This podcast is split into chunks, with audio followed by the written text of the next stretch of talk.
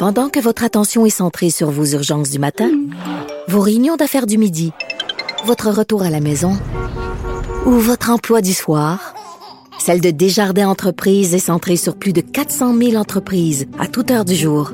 Grâce à notre connaissance des secteurs d'activité et à notre accompagnement spécialisé, nous aidons les entrepreneurs à relever chaque défi pour qu'ils puissent rester centrés sur ce qui compte, le développement de leur entreprise.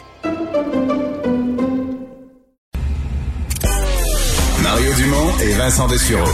Un duo aussi populaire que Batman et Robin. Cube Radio. C'est le moment de parler sport. Jean-François Barry, bonjour. Salut Mario, étant donné que le lundi, Vincent n'est pas là, est-ce que je peux être ton Robin aujourd'hui? Ah oui, oui, oui, tu peux, tu peux. Good, je vais me mettre en collant tout de suite après. Excellent. Donc, euh, Carey Price, euh, qui va devoir euh, qui va devoir gauler encore plus, là. Hey, euh, ça doit gauler dans sa vie pour vrai. Donc, Carey Price, on a, c'est un peu des potins sportifs, mais c'est pas grave. Je trouvais que c'était une belle nouvelle. Donc, Carey Price, qui est papa pour la troisième fois, ça a été annoncé sur les médias sociaux aujourd'hui. C'est sa femme qui a mis une jolie petite photo de Lincoln. Donc, euh, premier petit garçon de la famille, parce qu'on sait que Carey avait déjà deux filles. Liv Aniston, qu'on a vu déjà au match des étoiles il y a quelques années, souvenez-vous, était toute petite, elle est rendue à quatre ans. Euh, ils ont eu aussi Millie en 2018, donc deux ans, et maintenant un nouveau petit bébé dans la famille. Alors, je comprends maintenant pourquoi le Canadien est allé chercher Jake Allen, parce que Carey va avoir besoin de, de, quelques jours de congé, parce que, tu sais, des fois, je me demande comment ça se passe euh, quand tu es un joueur de hockey comme ça. Je sais que tu as les moyens d'avoir une nounou, et etc., là, mais, même. que lui, ça, doit lui tenter quand même de s'occuper de ses enfants, là, mais veut, veut pas... 4, 2 puis 0, euh, ça fait du, ouais, ça, du bébé, là. C'est, c'est de ça fait du bébé. Mais, ça euh, fait du rhume, puis des, des nuits blanches, puis des dents, puis etc. Là. Mais en langage de sport, parce que moi j'ai ça, trois enfants, puis j'avais un ami qui avait qui avait arrêté à deux. Oui. Puis ce qu'il m'avait expliqué quand j'ai eu ma troisième en langage de sport, c'est que la différence, là, parce que t'as toujours t'as deux parents, tu sais. Oui. Fait que euh, quand t'as ton troisième enfant, c'est que tu passes d'une défensive homme à homme à une défensive de zone. Ah, tu vois, moi j'avais entendu que tu passais en désavantage numérique. Ah, il y a ça aussi. Parce qu'effectivement, quand tu y penses, quand, mettons, je sais pas, moi, un samedi, les trois ont du sport, là, veux, veux pas, tu peux pas aller, t'as as deux parents, trois enfants, ou, puis on parle de sport, c'est la même chose pour les réunions de parents, en début d'année, là, quand la réunion de parents tombe le même soir, là, t'es en désavantage numérique. Bon. Euh, donc, bravo. Euh, une bonne nouvelle pour partir. Bravo à notre ami euh, Carey Price. Euh, parle de tennis maintenant. Ouais, autre petite nouvelle, bonne nouvelle, avant de tomber dans notre sujet un peu plus sérieux. Donc, euh, le, le, le, tennis a sorti son classement, euh, toujours dominé par Djokovic, Nadal et Federer. Mais belle nouvelle pour euh, les Canadiens. Donc, Raonic qui gagne deux places, il se place maintenant en 17e position. Et Félix Auger-Aliassime est 21e raquette mondiale. Je dire, à 20 ans, 21e raquette mondiale, c'est extraordinaire. Et tout ça grâce à sa finale, même s'il a perdu du côté de Cologne. Fait que c'était deux belles nouvelles avec lesquelles je voulais débuter aujourd'hui. Bon. Finalement, ben, on verra ce que M. Legault va annoncer dans, dans un peu moins d'une heure. Euh, Il y a une, euh, un gros mouvement là, des gyms qui disent on veut ouvrir. Je sais que pour bien des gens, l'entraînement, c'est extrêmement important. On voudrait que les, les gyms puissent rouvrir. Euh, T'en penses quoi?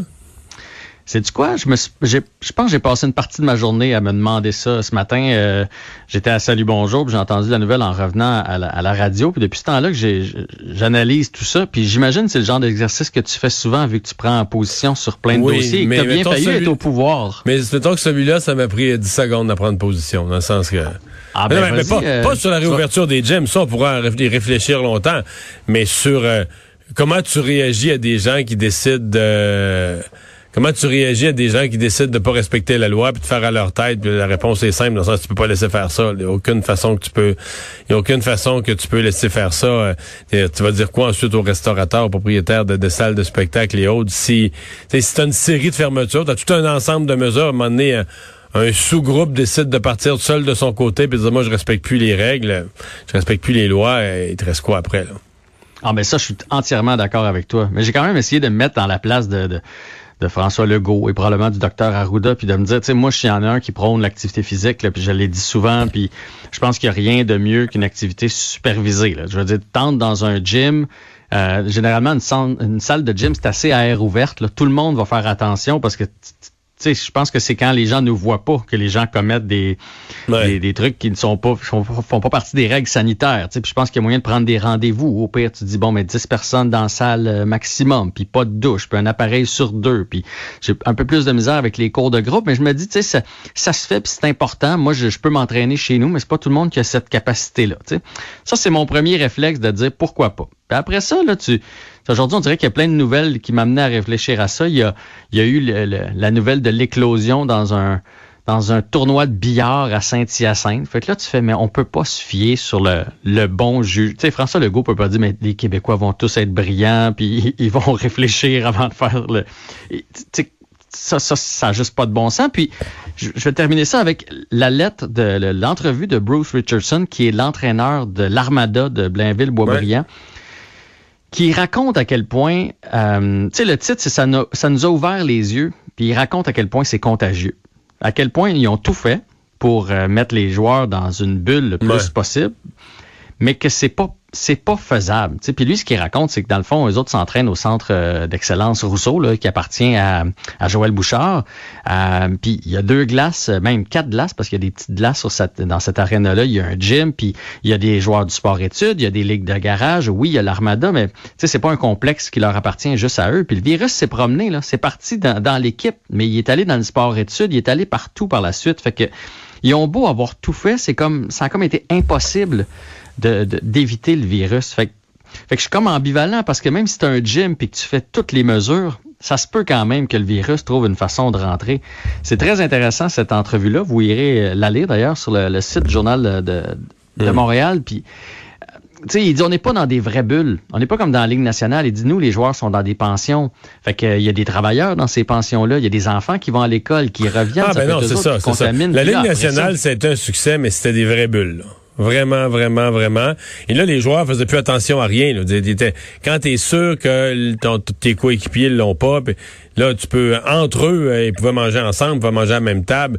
Ça, c'est de créer une vraie bulle. Mais là, qui peut, qui peut se permettre ça dans la société, là? Que tu, Ben, vas jamais ça, au mag- fait- tu vas jamais au magasin, qu'on t'apporte tout, qu'on t'apporte la nourriture à toi, tu sais que c'est un monde, comment c'est un monde artificiel qu'ils ont créé pour le temps des séries, là, mais pas grand monde peut vivre comme ça. Exact. Fait que des vraies bulles, ça, ça existe pas. Fait que, tu sais, là, on en revient à ce que M. Legault dit souvent, là, la balance des inconvénients. Fait que, tu sais, est-ce que, puis là, euh, ils sont probablement mieux placés que nous pour savoir les études sur la santé des gens puis la santé mentale puis à quel point les gens ont besoin de bouger. Mais à un moment donné, tu fais, bon, euh, de demain, ça va être impossible. Il va en avoir, là, des, des éclosions. Puis de l'autre côté, si on empêche les gens de bouger, ça va être quoi les problèmes? Fait que c'est une, on chiale souvent, là, Ouais, la après le gouvernement, ouais. mais, mais bon sang que je voudrais pas être dans ses bottines. Non, mais la différence, c'est euh, qu'empêcher ces les gens de bouger, je pense pas que le gouvernement voterait des règles qui empêcheraient les gens de bouger pendant sept ans. Tu sais, là, c'était quatre semaines. Si on le renouvelait pour un autre deux ou quatre, mais je veux dire, tu vois quand même le bout, là. Tu vas, tu vas recommencer à bouger, puis techniquement, je veux dire, mettons que t'as, mettons que t'as bougé moins, là, pendant, t'as fait moins de gym pendant un mois, mais que t'as fait de la marche, un peu de jogging sur le trottoir, puis des push-ups dans ton sous-sol. Il reste que, tu vas être capable de reprendre l'entraînement, là. Tu seras pas tellement vieilli puis tellement raidi que t'es plus capable, t'es plus capable de Ben, bouger. Tu C'est ce que je pense aussi. Puis si tu voulais, tu sais, juste là, il commence à faire moins beau, mais jusqu'à aujourd'hui, là, honnêtement, c'était possible d'aller dehors puis de, de bouger. là. Quelqu'un qui voulait bouger, là, c'était possible de le faire. Là, ça va se, se complexifier un petit peu.